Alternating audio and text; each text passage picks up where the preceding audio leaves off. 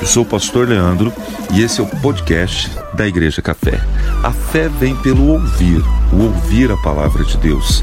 E da mesma forma, se não ouvir, a fé se vai. Abra a tua Bíblia comigo, por favor, no livro de 1 Reis, capítulo 19. A gente meditou nesse texto na semana passada. Quero voltar para efeito de introdução e dar seguimento à nossa reflexão nessa manhã. 1 Reis, capítulo 19, a partir do verso 1. Abra a tua Bíblia, abra o teu coração. Quem está em casa também, abra a tua Bíblia aí. Aqui a gente tem a projeção do telão e é muito importante que você receba daquilo da palavra que o Senhor tenha nos ministrar nessa manhã. Aleluia. Eu vou ler só alguns versículos desse capítulo de ah, 1 Reis 19, para lembrarmos e darmos sequência aquilo que o Senhor já vem falando conosco. 1 Reis 19, verso 1. Acabe fez saber a Jezabel tudo quanto Elias havia feito e como matara todos os profetas à espada. Então Jezabel mandou um mensageiro a Elias a dizer-lhe: Façam-me os deuses como lhes aprouver, se amanhã a esta hora não fizer eu a tua vida, como fizestes a cada um deles. E temendo, pois, Elias levantou-se e para salvar a sua vida se foi e chegou a Berseba, que pertence a Judá, e ali deixou o seu moço. Ele mesmo, porém, se foi ao deserto, caminho de um dia, e veio, se assentou debaixo de um zimbro e pediu para si a morte, dizendo: Basta, Toma, ó Senhor, a minha alma, pois não sou melhor do que os meus pais. Amém. Vamos dar essa pausa aqui no, no verso 4 e a gente segue orando, ministrando e meditando. Quero que você feche seus olhos só por um instante, peça a Deus para falar com você, quem está em casa também.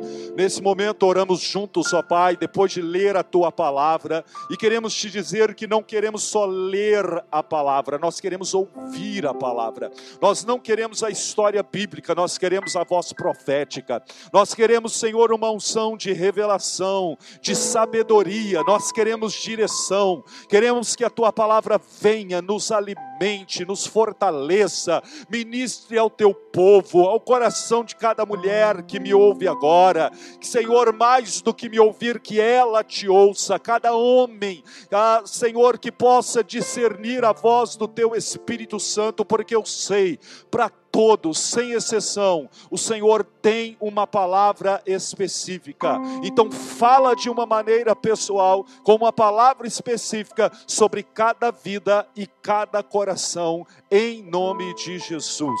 Amém. Posso ouvir um amém dos irmãos?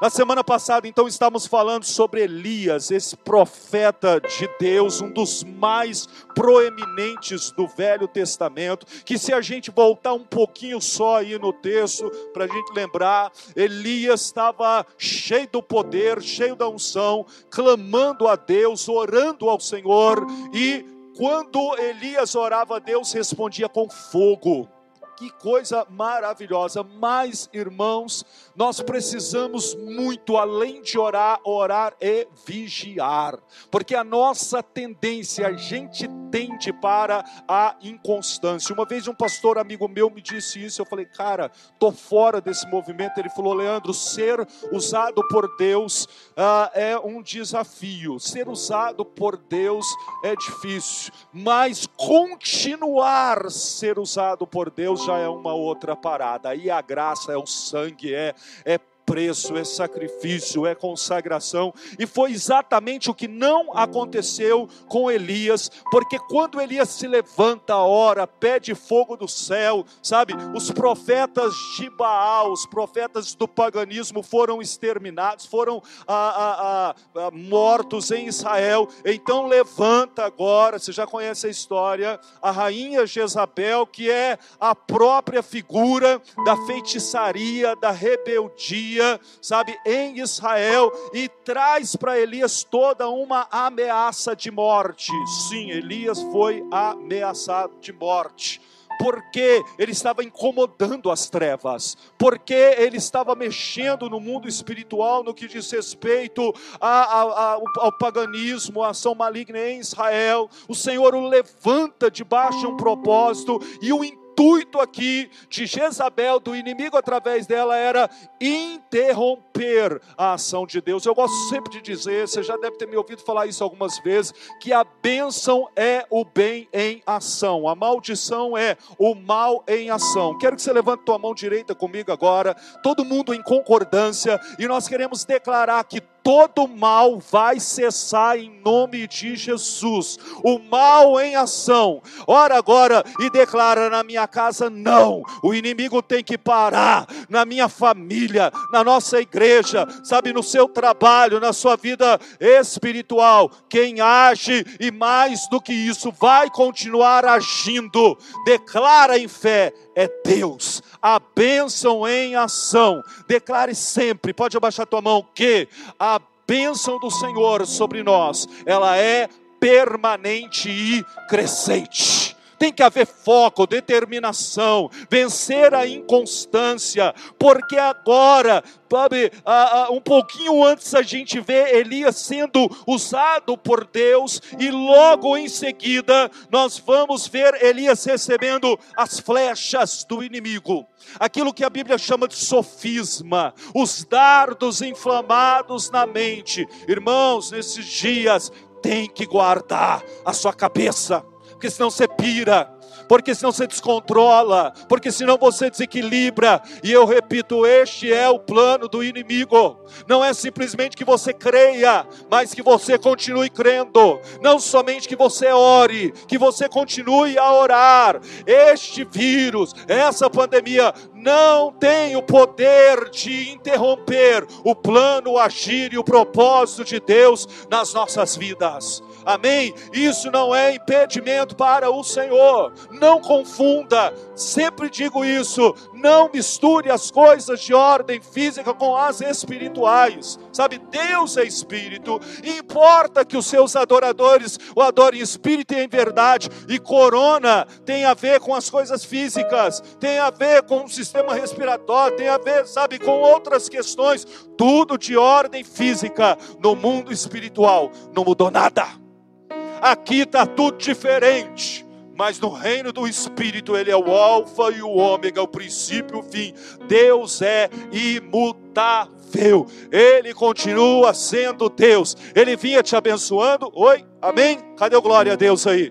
Deus vinha nos abençoando, Deus vinha suprindo, Deus vinha, sabe, nos alimentando, Deus vinha nos mantendo com saúde, pois Ele vai continuar fazendo, porque Ele é Deus e não foi alterado. O pecado nos muda, o pecado abre brecha, nós somos alterados. A gente vai perceber: Elias no capítulo 18 é um profeta, agora no capítulo 19 é outro. Eu não vejo Deus no capítulo 18 sendo Deus, e agora Deus aqui com medo de Jezabel. Na verdade, é o contrário, é Jezabel já estava se manifestando porque ela estava com medo de Deus porque ela estava vendo que o seu reino estava terminando. O diabo está lutando.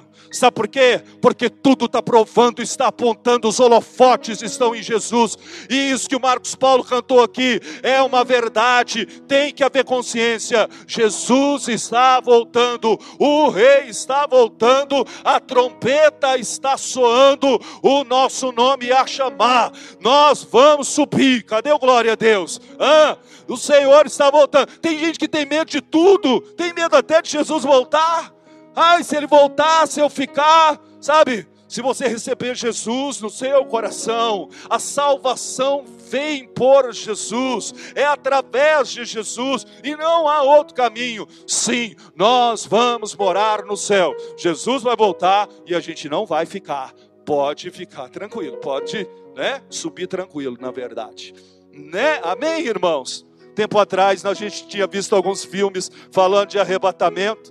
E eu não tinha percebido, Natan vira para mim, acho que foi pelo menos uns três ele falou, pai, você percebeu que nos filmes que nós assistimos, em todos eles, o pastor ficou? Falei, não, cara, não tinha. Tô entendendo essa parada, não. Aí ele falou, mas é assim, pai. A gente sobe, você fica aí para ajudar o povo. Falei, eu? Tô fora, irmão. Falei, eu tô ajudando agora, porque depois eu tô vazando, eu não vou ficar aqui para ajudar ninguém. Eu estou pregando agora, então receba a palavra, porque Pastor Leandro e Igreja Café vai vazar em nome de Jesus. Eu preciso de um amém e um aplauso a Deus nessa hora. Tem que crer, irmãos. Tem que crer e tem que continuar crendo. Que parada foi essa? Sim, Jezabel mandou mensageiros. O intuito era intimidar. Quando Golias desce até o vale, eles não mandam um anão, eles mandam um soldado maior, o mais alto, o mais forte, o mais bem armado, e dá certo, porque Israel trava. Deus quer te destravar. Deus quer desatar a nossa igreja. É hora de partir para cima. Eu tenho dito a alguns irmãos: não é uma parada de ficar usando só as armas de defesa.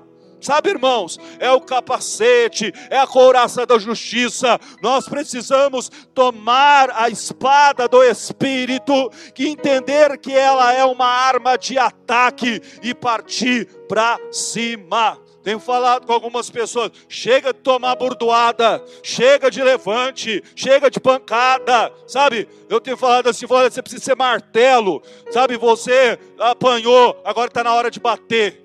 Vi uma, uma musiquinha muito antiga que dizia isso, que falava, é, é, antes eu era martelo, o diabo, eu era prego, o diabo me batia. Agora eu sou martelo e bato nele todo dia. Amém? Não deixe nada disso intimidar a sua fé.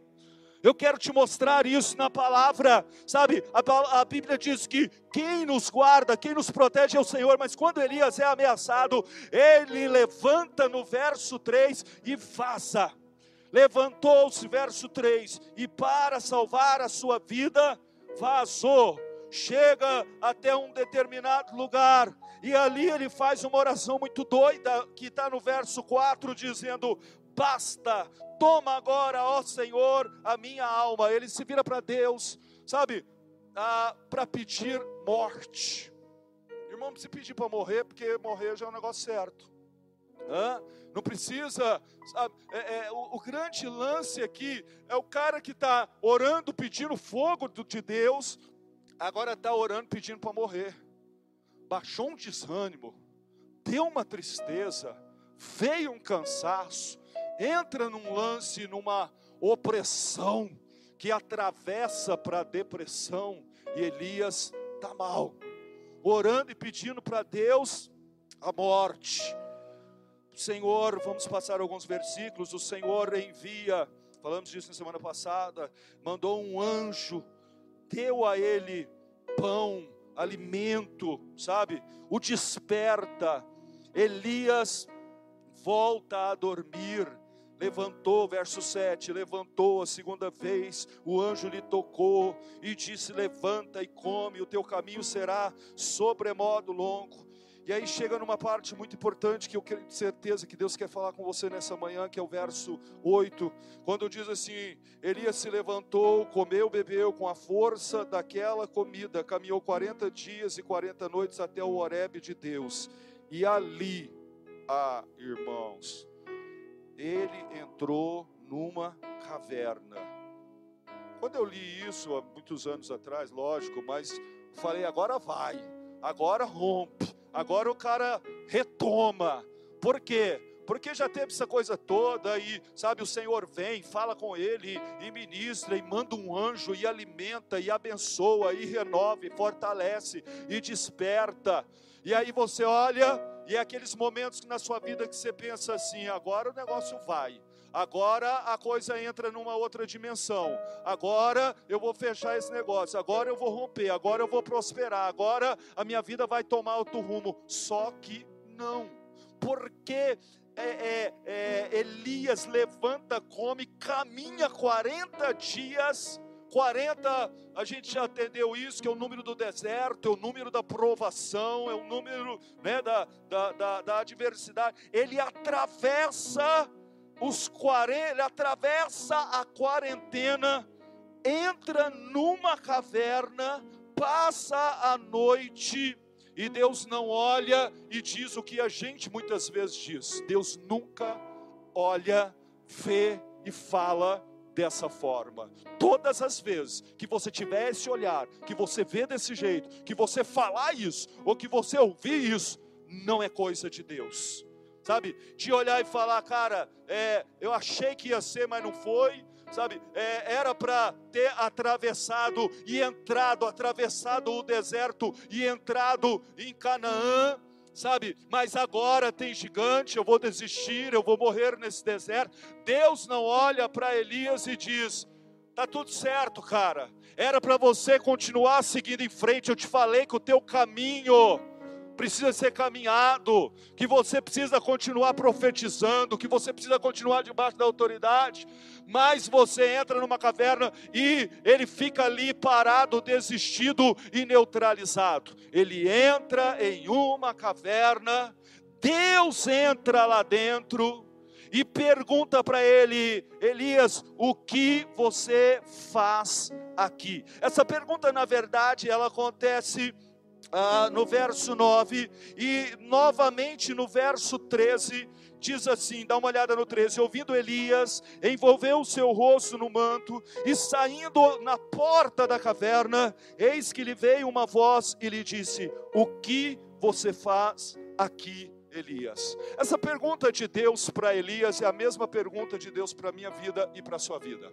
A gente já sabe lá no início que o intuito de Elias, embora no engano, era de guardar a sua vida, porque nós sabemos, irmãos, quem nos guarda, quem nos livra, quem nos protege é o Senhor. Esses dias Natan vira e fala assim, a gente conversando, tanta coisa louca, é gafanhoto, é ciclone, é vírus, é não sei o que que tem. Ele falou, daqui a pouco a gente vai ter que pegar, matar um carneiro mesmo, pegar o sangue, passar na porta da nossa casa. para que o Senhor venha nos proteger. Falei, a gente não precisa, porque o cordeiro já foi imolado, o sangue já está na porta da nossa casa, e é Deus quem nos livra e quem nos guarda. Levanta a mão direita e declara, declara e continua declarando: mil cairão ao meu lado, dez mil à minha direita, mas eu e a minha casa serviremos ao Senhor. Amém, irmãos? Nós precisamos entender: a proteção vem de Deus lógico. Ah, isolamento social, coloca a máscara, não sei o que lá, sabe? Lógico, isso é uma questão óbvia que não tem nada a ver com neutralizar a fé. Não existe esses crentes doidos, povo louco que sai, que, sabe? É claro que nós precisamos tomar as medidas necessárias, mas nós precisamos saber se estamos aqui agora e se ah, nós estamos vivos, independente de corona, até aqui e daqui em diante, foi dar a Deus a glória. Posso ouvir um amém? Foi Deus que guardou, foi Deus que protegeu. Se o Senhor não guardar a casa, em vão vigia o sentinela. Pode pôr máscara, pode se afastar, pode se isolar. A intenção aqui de Elias para guardar a sua própria vida, sabe? Elias vai, entra numa caverna e Deus que sabe de todas as coisas está fazendo uma pergunta: o que que você está fazendo aqui? Sabe por quê, irmãos? Porque a gente precisa discernir a diferença entre esconder-se em Deus e esconder-se de Deus, do propósito de Deus, do agir de Deus, que muitas vezes tem a ver com enfrentar Jezabel, tem a ver com enfrentar a rebeldia, tem a ver com clamar e continuar clamando. Aliás, este é o propósito. Elias agora está em fuga. Elias agora está na caverna. Ele não está na caverna ah, num processo aonde o Senhor está trabalhando na sua vida, aonde Ele está ali eu tenho usado essa expressão dentro, ontem mesmo nós tivemos uma reunião de mentorado online também, prudência mais uma vez. Mas eu tenho dito a essas pessoas: a quarentena precisa ser uma quarentena. Deus está trabalhando em nós, Deus está nos treinando, Deus está nos ensinando. Eu não sei vocês, quem me ouve agora, sabe, mas eu não sou o mesmo cara desde que essa parada começou porque Deus está trabalhando na minha vida. E a Bíblia diz que tal qual o pastor, assim é o rebanho. E eu quero nessa noite chamar você a essa resposta. O que que você está fazendo no meio de tudo isso? Ou o que que Deus está fazendo na sua vida no meio de tudo isso? Eu temo que debaixo de um espírito de medo, debaixo das afrontas do inimigo, ao invés de nós nos refugiarmos em Deus, porque a Bíblia diz que o Senhor é o nosso refúgio e fortaleza, ao invés de nos escondermos em Deus, entendermos o que o Salmo 91 diz: que aquele que habita no esconderijo do Altíssimo descansa na sombra do Onipotente. Às vezes nós estamos cansados, sobrecarregados, escondidos, mas não é no esconderijo do Altíssimo, é tentando se refugiar, tentando se proteger em vão, porque quem protegeu, quem vai proteger é Deus. Estamos, inclusive, nesses dias, orando e jejuando. Hoje é, se não me engano, quinto dia do nosso jejum, estou certo? Quem me ajuda aí? Hoje é o nosso quinto dia de jejum. Nós estamos abrindo o semestre. Sempre fizemos isso. Deus sempre ouviu, Deus sempre respondeu. Quando nós buscamos a Deus de todo o nosso coração, Ele se inclina para nós. Sabe? Nós precisamos entender, sabe, o caminho, o, o, a direção, o propósito, que não é simplesmente ficar ali guardado, escondido. Deus quer que Elias pense. E Deus quer que você também pense. Porque nesses dias há uma, um espírito de medo, de tristeza, de solidão, sabe? De, de, de afastamento no sentido de nos deixarmos sozinhos, é, é, num pensamento que, que nós não temos é, refúgio, que nós, o que, que, que nós vamos fazer, como é que vai ser, sabe? Neutralizando a nossa fé. Quando Elias agora está dentro da caverna, Deus sabia muito bem o que ele estava fazendo lá, mas de repente ele não sabia, e às vezes também não sabemos o que estamos fazendo na quarentena. Dentro de casa, fechados, enclausurados. Danilo ministrou uma live essa semana junto comigo no Café Forte para os homens sobre o lockdown da alma.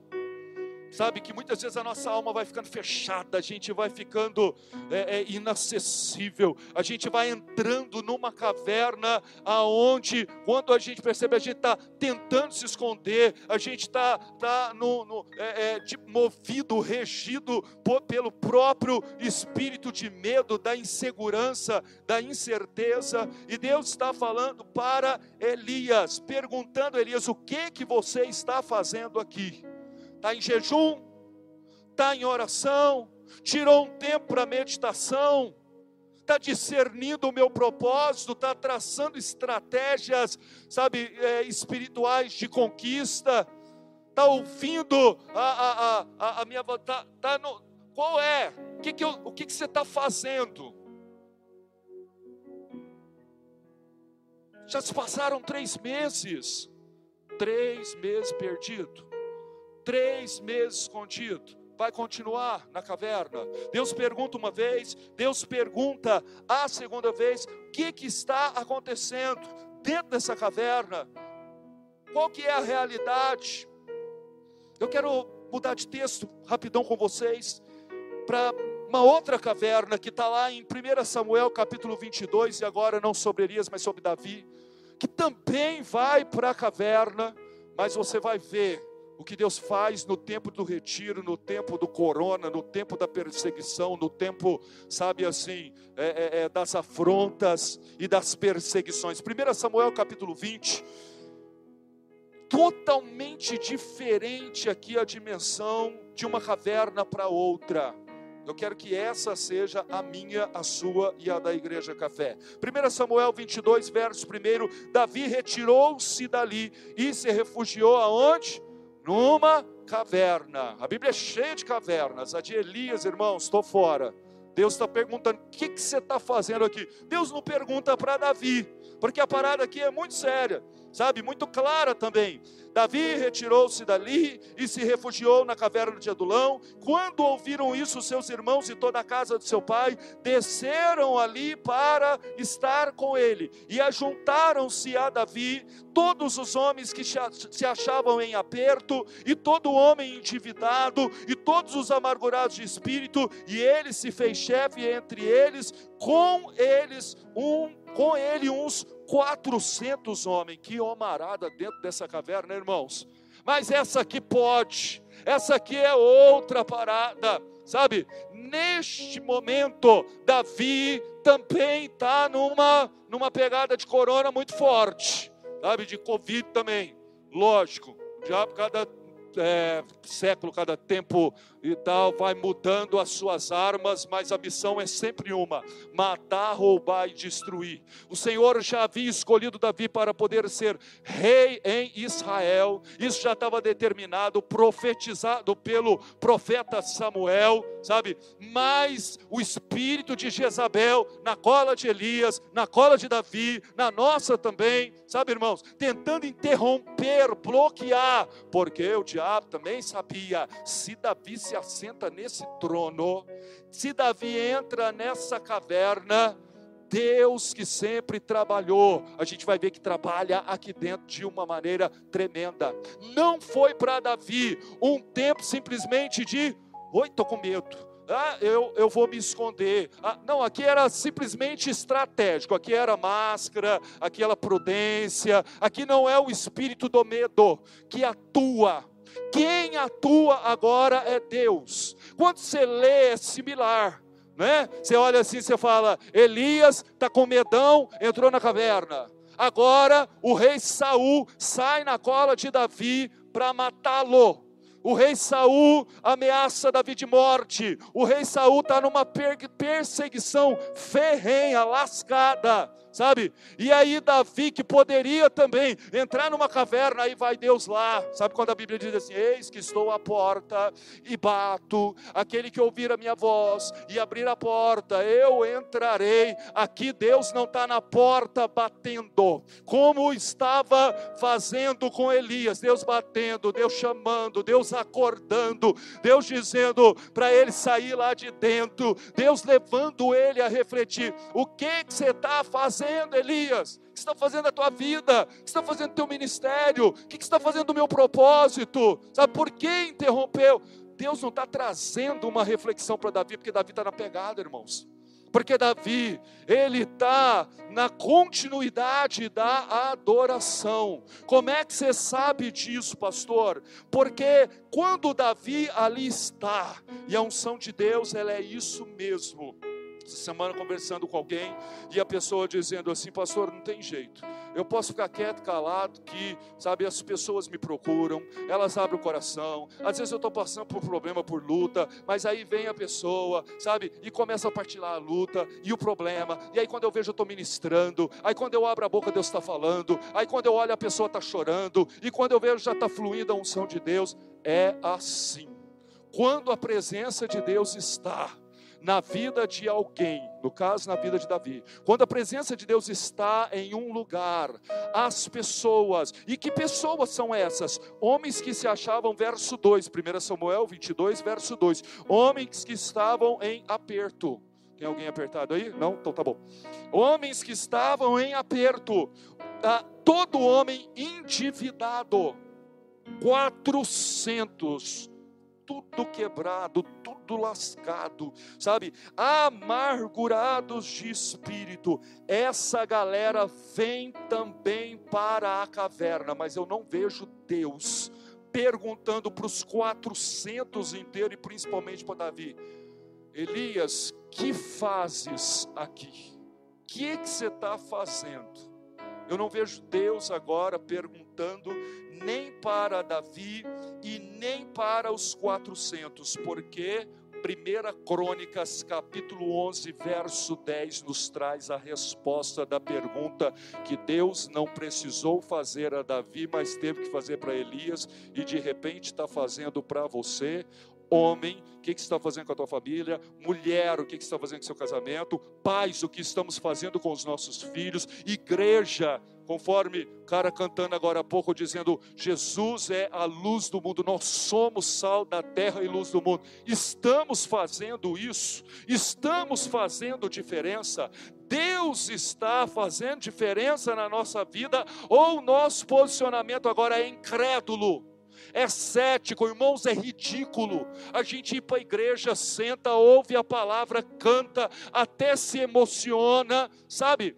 Mas tudo continua do mesmo jeito, tudo continua da mesma forma, e bate o desespero, e bate a angústia, e é como se num capítulo Elias está cheio de Deus, no outro já está vazio, sabe? É como se desse uma amnésia, ah, sai da igreja e já se esquece de tudo aquilo que Deus está fazendo, que Deus está falando. Aliás, parece que Deus não está fazendo nada.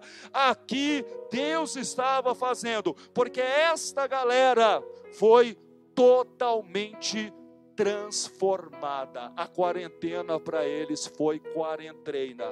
O livro de Crônicas, no capítulo 11, no verso 10, começa a falar sobre um exército. São estes os soldados, os valentes de Davi, que o apoiaram valorosamente. Esse povo não tinha valor. Esse povo aqui era escória da sociedade, era um bando de mala, um bando de gente sem Deus, que não tinha grana, estava todo mundo quebrado físico e emocionalmente, economicamente, sabe? Espírito, todo mundo amargurado, mais o agir de Deus naquela caverna, mais o trabalhar de Deus naqueles dias. Eu sei que Deus está trabalhando na minha vida, no meu coração, na minha família, nas minhas finanças. Deus está trabalhando nesses dias de uma maneira poderosa. O que fazes aqui, Elias? Estou sendo treinado, estou em consagração, estou recebendo de Deus, estou sendo ministrado, estou sendo fortalecido, estou amadurecendo, estou sendo preparado. Esses dias nós falamos, é, estamos né, no propósito do jejum, hoje de manhã eu não coloquei, vou colocar agora à tarde, um pequeno videozinho para todos os dias, dos 21 dias de oração, e nós estamos falando sobre Esther. Esther era linda, Esther era jovem, Esther era virgem, não sei das coisas, mas Esther entra num processo de 12 meses de tratamento, embelezamento sabe, de preparo para estar diante do rei. E a parada deu certo, porque quando ela entra diante do rei, a Bíblia fala que o rei já gamou de cara. Já foi amor à primeira vista, já se apaixonou por ela. Ela passa por um processo de embelezamento. A palavra de Deus não é a palavra da futilidade, tudo ali tem um significado. E o Senhor tem falado ao meu coração: isso é tratamento, isso é treinamento. Isso é preparo. E às vezes a gente não deixa Deus fazer o que Ele tem para fazer. Irmãos, frustrante, sem propósito. É uma igreja que você entra e sai do mesmo jeito. É ouvir uma palavra que você escuta, entra no ouvido e sai no outro. É você cantar um louvor que é uma música bonita, mas que não é a adoração. E eu vou além. Eu te digo que se você está ouvindo a palavra, mas a sua vida não está sendo transformada, você não está ouvindo a palavra de Deus.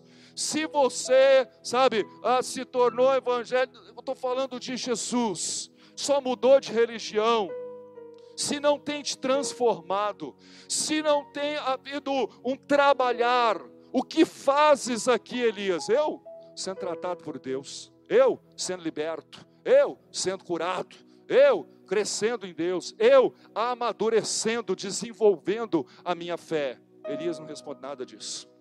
Mas aqui, ó, Deus não pergunta, os caras não têm que falar, porque a história pregressa com a realidade de 1 Crônicas mostra o que é que aconteceu na caverna. São estes os valentes de Davi que o apoiaram valorosamente. E aí, a partir do verso 11, começa uma lista. Eis a lista dos valentes de Davi, exército de Deus igreja poderosa que marcha triunfante na terra. Não é o lance do, do prego, mas é do martelo. Eles estão agora partindo para cima. aqueles que eram sem valor apoiam Davi valorosamente, porque Deus valoriza aqueles que são aparentemente desvalorizados.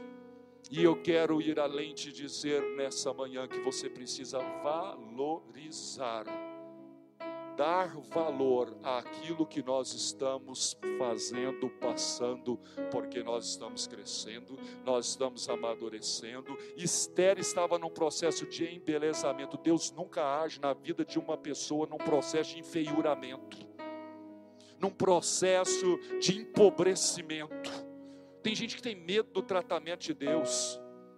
Tem um determinado momento na Bíblia que Davi erra e aí ele tem direito, um outro dia eu prego sobre isso, ele tem direito a três maldições.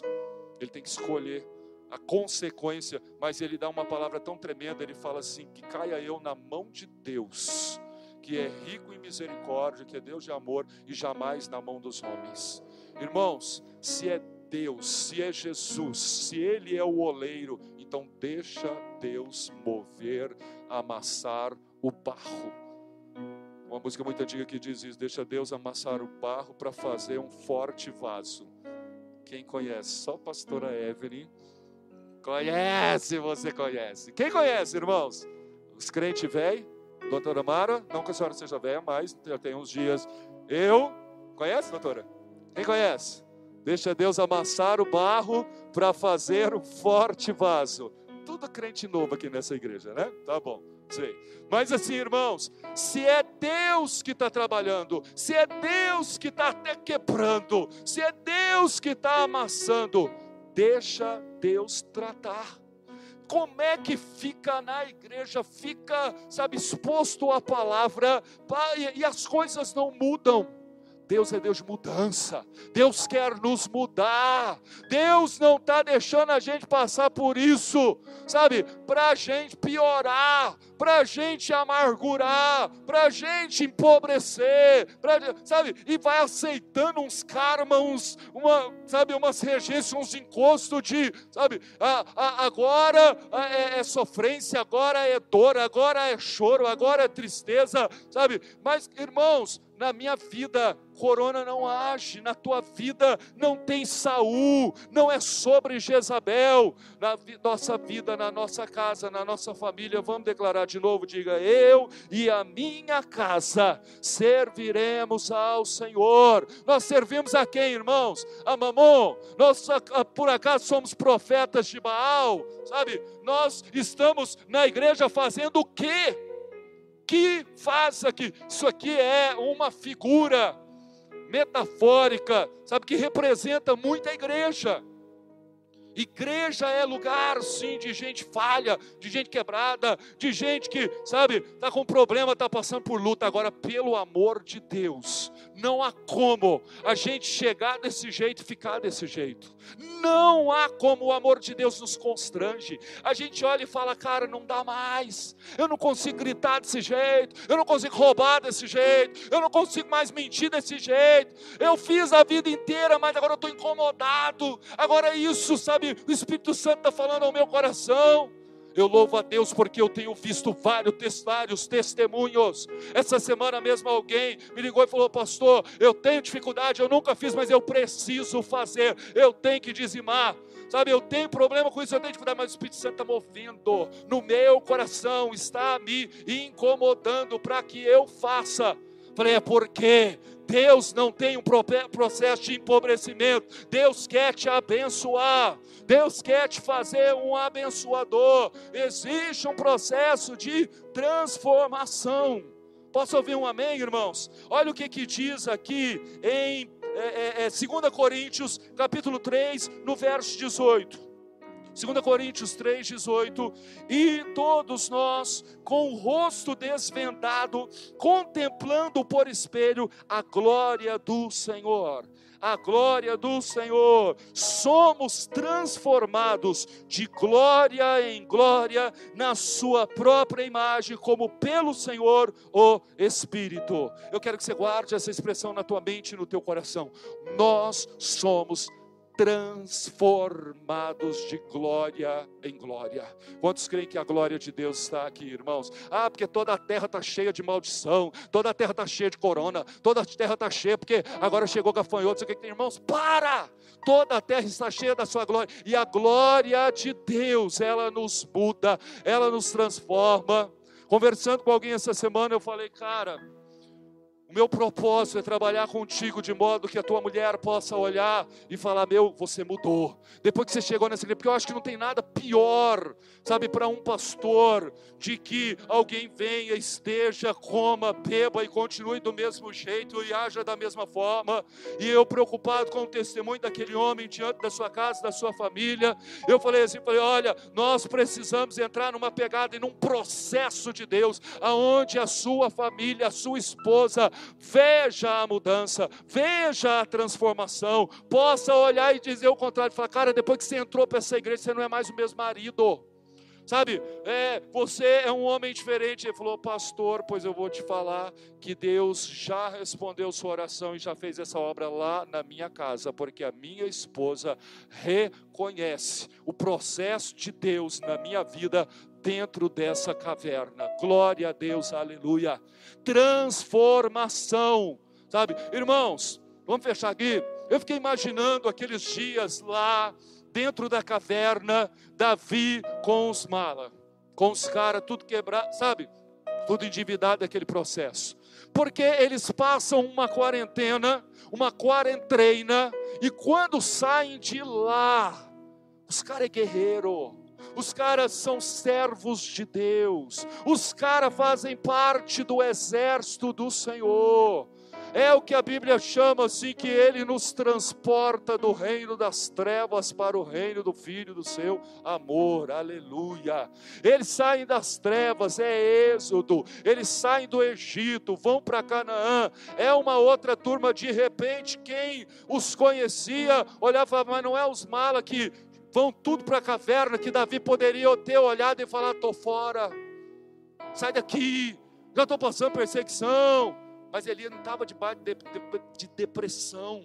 E eu quero repreender isso da tua vida em nome de Jesus. Um tempo atrás eu enfrentei enfrentei esse demônio, tive que ser medicado, sabe, tive que ir ao médico, mas eu quero testemunhar: Deus me deu vitória. Eu não sou Elias para ficar encavernada onde o propósito de Deus ontem não perpetua hoje, sabe? Deus tem me dado vitória. Tem de bom ânimo, disse Jesus, porque eu venci o mundo e a nossa vitória é a vitória da cruz. Em todas as coisas somos mais que vencedores. Amém. Quando agora então eles estão dentro da caverna, eles saem de lá, meu. Pega a lista depois, porque eu não tenho tempo e a gente vai encerrar para cear. Mas os caras são guerreiros. Porque venceu 300 numa com a espada, porque o outro era tinha cara de leão. Só, só gente fera. Eu fiquei imaginando, porque Davi era um guerreiro, né? Davi era um general de guerra. Fiquei imaginando os períodos, os momentos ali, quarentena. Chega aquele horário e fala: Ó, quem vai lutar com espada? Treinamento com espada. Quem vai usar lança? Um tempo de treinamento, falando de questões físicas, militares, de guerra física treinamento de espada, treinamento de lança, treinamento de arco e flecha, sei lá. Mas eu tenho certeza que os momentos mais importantes daqueles dias foi quando Davi disse: Senta todo mundo, porque eu vou pegar e mostrar para vocês aqui, irmãos, qual é a minha maior arma. Galera, senta dentro da caverna, Davi vai lá, pega a sua harpa, começa a tocar, começa a adorar a Deus, e o poder de Deus que se aperfeiçoa na nossa fraqueza, a unção do Espírito Santo vai convertendo os mala, vai mudando os corações. Eu sei porque Deus fez isso na minha vida e tem feito na vida de muita gente que está aqui, e o Espírito Santo continua o mesmo. O corona não tem o poder de deter o agir de Deus. O Senhor trabalha naquela quarentena. Ontem no meu treinamento, com os discípulos da nossa liderança, estava dizendo a eles assim: quando eu estava no seminário, eu tinha um professor que tocava violino. E violino é um negócio muito doido, parece que já tem uma pegada meio do céu, assim, né? Ele era professor de violino. E um dia ele levou o violino para a sala de aula, lógico, a gente fez ele tocar. E aí, uma presença de Deus, aquele pastor na sala do seminário, tanta matéria, teologia, trabalho, aquele foi um bálsamo do Senhor. E depois daquele dia, todas as vezes que o meu professor chegava para dar aula, na verdade já era um negócio combinado os caras seguravam ele lá na porta e dizia: "Cadê o violino? Você não vai entrar, a gente precisa dele, você tem que tocar". Ele falava: "Eu vim aqui para dar aula. O diretor vai encrencar. Sai da frente, me deixa entrar". O pessoal pegava a chave no bolso dele e falava: "Não, sem o violino não dá. Você tem que tocar para a gente". Ia lá, cara, pegava o, o, o violino dele lá no carro, trazia e ele tocava. E aquilo ministrou, marcou e Deus trabalhou nas nossas vidas nos dias do seminário e é uma memória maravilhosa que eu tenho. Eu duvido se Davi estava dentro daquela caverna sem adorar a Deus. Ele sabia da transformação do Espírito Santo no seu coração que Deus podia fazer na vida daqueles homens. Ele sabia que para enfrentar Golias, irmãos, é tolice a gente pensar que aquilo simplesmente Davi vence um gigante daquele com pedrada na testa. Isso é ridículo. Davi, ele desce ali com a funda, mas Davi desce em adoração. A presença de Deus estava com ele, o Senhor deu vitória contra o gigante Golias. A gente precisa entender que quando Saul estava endemoniado, Davi pegava tocava, ele mesmo mandava, isso era antes, né? Antes dele encrencar e virar casaca com Davi, começar a persegui-lo. Mas Davi a, a Saul estava possesso e mandava chamar Davi, e Davi vinha tocar, e a Bíblia diz que quando Davi tocava, o demônio saía. A gente sempre diz isso, não murmure, porque os demônios atendem ao chamado, mas quando você louva e adora, a glória de Deus vem, e se Deus está presente, não tem como o diabo agir. Elias, o que você faz aqui? Eu quero orar com vocês nessa hora. vou pedir a galera do louvor para poder subir. E você precisa responder isso para Deus. O que, que você está fazendo? Você está deixando Deus fazer? Sabe, é hora de você entender uma coisa muito importante. Quem está em casa receba. Existem coisas que nós só podemos vencer através da adoração.